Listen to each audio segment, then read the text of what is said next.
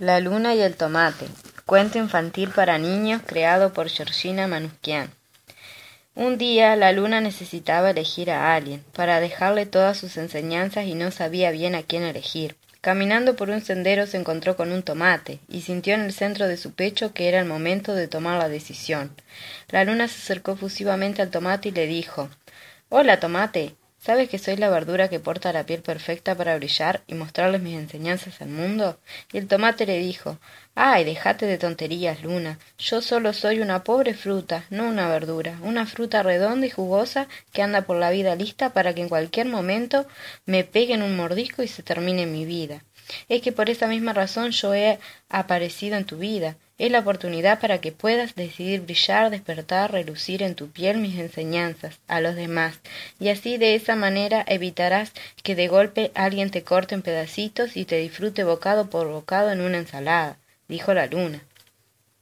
A lo que el tomate respondió ¿De qué me estás hablando? Relucir, brillar. Para de, para de decirme esas cosas. Yo solo soy un simple tomate maduro, que deambula por la vida disfrutando el momento, esperando que ocurra lo peor para caer derechito en la boca de un humano. Ese es mi destino, es lo que me toca vivir. Algo terrible habré hecho en otra vida para que en esta solo pueda ser un pobre tomate de granja, con copete verde y perfume de flor. ¿Es eso?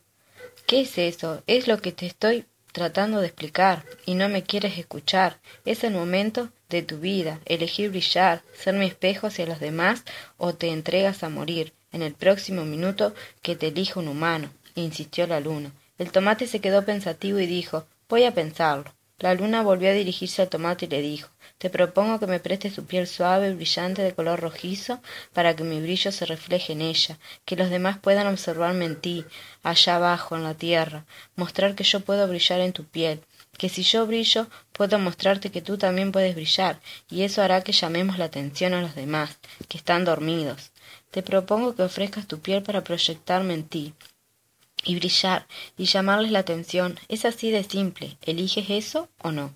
Y el tomate le respondió ¿Y qué sería brillar? ¿Brillar qué? ¿Brillar la luna en mí? Sí, exacto. Se ve que vas entendiendo, dijo la luna. Brillar la luna en ti, yo soy tú y tú soy yo. Exacto.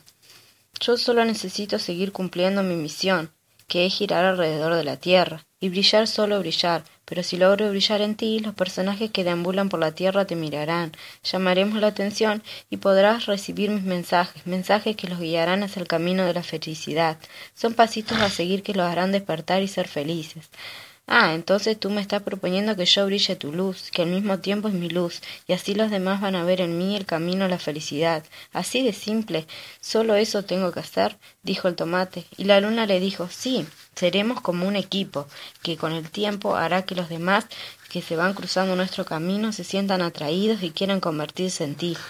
Querer portar ese brillo del tomate en ellos mismos. Ese brillo a su vez es el mismo brillo que el de la luna, y así se notará que funcionaremos como una gran red. Yo brillo, tú brillas, todos querrán brillar. Seremos seres responsables de nuestro brillo. ¿Qué tal brillar sería nuestra tarea? Y yo desde lo alto te guiaré. Será divertido, te lo aseguro. Eso, eso o ir directamente a una ensalada. El tomate enseguida respondió Y si solo tengo que brillar y divertirme, elijo armar un equipo junto a ti y brillar en mí. Si vos déjamelo a mí, vos solo préstame tu piel para brillar y así no más vendrá la magia. El tomate siguió su rumbo por el sendero camino al pueblo y se encontró con una banana, madura, con manchas en su piel. Emanaba un, emanaba un fuerte olor.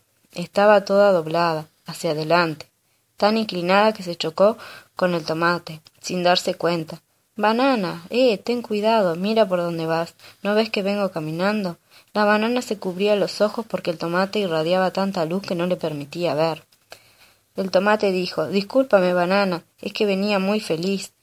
Sí, claro, vení feliz, y por eso te piensas que tienes derecho a chocarte así. No es justo que yo esté triste y tú feliz. Si somos dos frutas, dos simples frutas, ¿por qué tú tienes derecho a estar feliz y yo sea arrugada, amargada, malhumorada? ¿Qué tienes tú que yo no tengo? El tomate no podía creer lo que estaba ocurriendo. Miró hacia arriba y le guiñó el ojo a la luna, diciéndole bien bajito Ya está funcionando la magia.